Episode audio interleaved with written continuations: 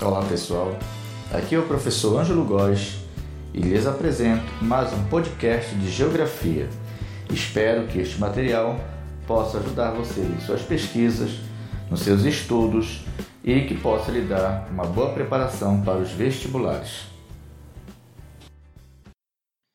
Olá pessoal, vamos falar agora um pouquinho sobre o Juscelino Kubitschek e algumas medidas que foram adotadas para o processo de industrialização do Brasil.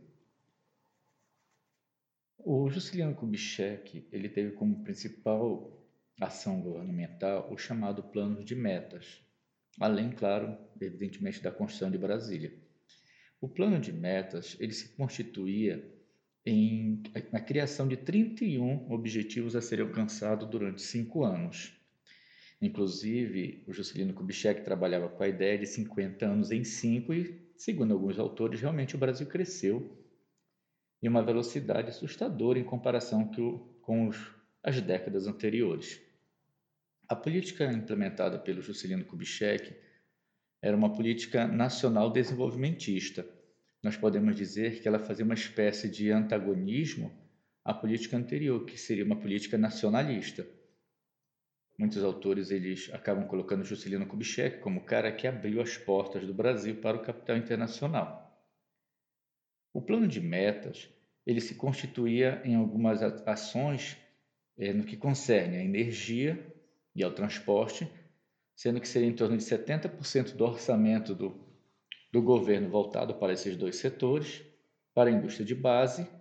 Então, como nós podemos afirmar, não, não houve um abandono da indústria de base, é verdade que o Getúlio Vargas ele deu passos largos para uma indústria, de base nacional, mas o Juscelino também implementou uma indústria de base, pena que agora não teria um caráter extremamente nacional, né?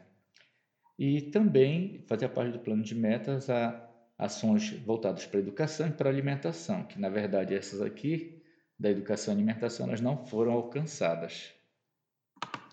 O Juscelino Kubitschek ele vai ser empossado em 31 de janeiro de 1956 e ele vai ficar no poder até 31 de janeiro de 1961. Ele mantém a política de substituição das importações que tinha sido iniciado no governo do Getúlio Vargas e, como eu já falei anteriormente, ele estabelece um modelo de desenvolvimento que seria pautado pela, pela palavra ou pelas palavras nacional desenvolvimentista. Mesmo com o termo nacional, a crítica que se faz é que houve uma grande abertura ao capital externo. Alguns autores também dizem que esse modelo de industrialização do Brasil, de crescimento econômico que se manteve durante os militares, ele se baseou em um tripé, seria o capital nacional, o capital internacional e o Estado. Tá? Então, isso também é importante de se destacar. Como ações importantes que nós poderíamos destacar para o governo Juscelino Kubitschek e que pode estar relacionado à industrialização, eu diria as seguintes. A criação do Grupo Executivo da Indústria Automobilística, chamado GEIA. A criação da GEIA foi muito importante para o desenvolvimento da indústria automobilística no Brasil, mas no caso a indústria automobilística feita com base é, em capital internacional e empresas internacionais. Ele também criou o Conselho do, de Nacional de Energia Nuclear. Então, então algo inovador. Eu, diria que a energia nuclear passa a ter assim, uma, uma, passa a ser uma preocupação maior até com os militares, né? Mas a gente não sabe que o Juscelino Kubitschek já começou a pensar na energia nuclear, no caso seria para fins pacíficos. As usinas hidrelétricas, na verdade, houve uma ampliação da usina hidrelétrica de Paulo Afonso, né, localizada lá no Rio São Francisco, é, no estado da Bahia, e Furnas também, e Três Marias, né? Sendo que Marias, é, salvo engano, localiza-se já em Minas Gerais.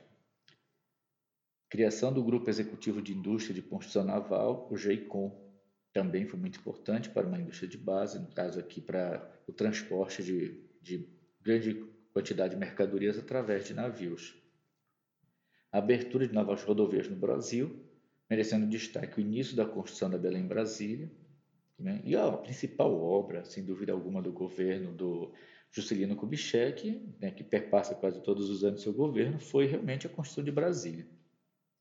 A criação do Ministério de Minas e Energia, que acabou expandindo de forma considerável a indústria do aço no Brasil, a criação da SUDEN, a Superintendência de Desenvolvimento do Nordeste, que vai procurar corrigir distorções que foram feitas após o processo de industrialização ou durante o processo de industrialização, onde colocou o Nordeste assim bem em atraso em relação ao Sudeste, demonstrou realmente um atraso é, econômico, um atraso social em relação ao, ao Sudeste do Brasil. Então ele procurou corrigir essa distorção a partir da criação da Superintendência de Desenvolvimento do Nordeste, que iria promover, tentar promover a industrialização do Nordeste e apoiar a agricultura e a pecuária no Nordeste.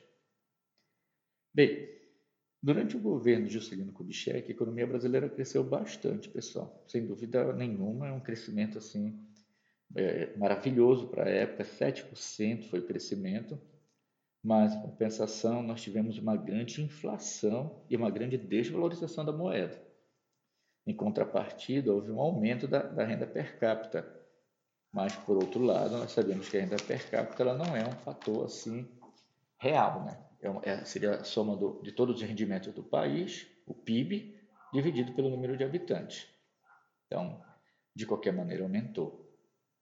Algo interessante que também poderia se destacar que se o salário mínimo lá em 1959, durante o governo de Juscelino Kubitschek, descontando a inflação, né, ele, ele foi considerado um dos mais altos da história do Brasil, pelo poder de aquisitivo, pelo poder de compra. Né? Então, os problemas que que existiram dentro do governo do JK, eles acabaram sendo diminuídos durante o governo por conta dos avanços que ele promoveu no processo de industrialização, de integração nacional, a geração de empregos, que foi muito grande devido às indústrias que vieram para cá, ah, esse salário. E não podemos esquecer também que durante esse, o governo de Juscelino Kubitschek, o Brasil se tornou campeão do mundo né, na Suécia. O Brasil foi campeão do mundo de futebol.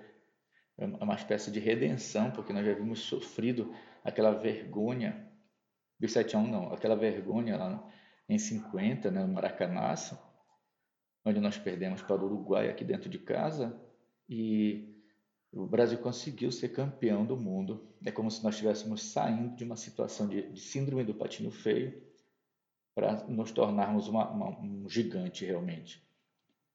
Além do mais, o Brasil foi em 1959 o campeão mundial de basquete no Chile. Isso é realmente algo extraordinário. Hoje a nossa seleção de basquete é, um, é muito fraca comparado com as grandes seleções mundiais.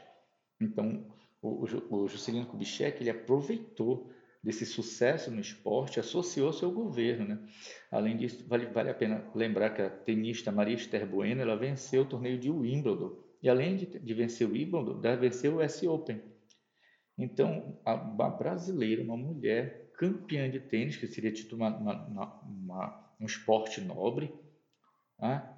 então ele aproveitou através dessa, dessas vitórias do Brasil lá fora e, e muita habilidade realmente, habilidade política também, ele acabou trazendo, gerando lucros para a sua imagem, para seu governo desse sucesso aí que o Brasil obteve nesse momento da história é, ele também conseguiu conciliar legal assim a, a oposição. Ele disse que deveria ter oposição, mas a oposição ela deveria agir dentro dos direitos democráticos. Dessa maneira, ele conseguia controlar bem a oposição. Do ponto de vista internacional, vale a pena destacar que o período do governo de Juscelino Kubitschek foi marcado por grandes transformações mundiais ou pactos ou, organizações aí dentro do contexto do mundo bipolar. Em 55 foi criado o Pacto de Varsóvia, lembra? Que seriam os países socialistas que se organizaram em torno de um, de um acordo de proteção mútua. Em 59 nós tivemos a Revolução Cubana, que mais tarde vai, vai, vai gerar uma, um alinhamento de Cuba a, ao Bloco Socialista. E também em 59 nós tivemos o início da Guerra do Vietnã. Então percebemos que durante o período do Juscelino Kubitschek o mundo estava em grande ebulição, com guerras em vários lugares do mundo. E o Brasil estava crescendo, desenvolvendo né, uma política desenvolvimentista nacional, nacional desenvolvimentista. A música brasileira está começando a fazer sucesso lá fora, a bossa nova, e ele também contabilizou esses, esses sucessos associando ao seu governo, como se fosse obra do seu momento, do seu governo. Então, por essas e por outras questões, a gente pode dizer que o Juscelino Kubitschek realmente foi um grande estadista e contribuiu de forma é, singular para o processo de industrialização e de integração, sem dúvida alguma, do território brasileiro. É, qualquer dúvida, pessoal, entre em contato com a gente, estamos à disposição e obrigado pela atenção. Para mais informações, acesse angelogos.blogspot.com. Lá você vai encontrar outros endereços que poderão lhe ajudar na sua pesquisa.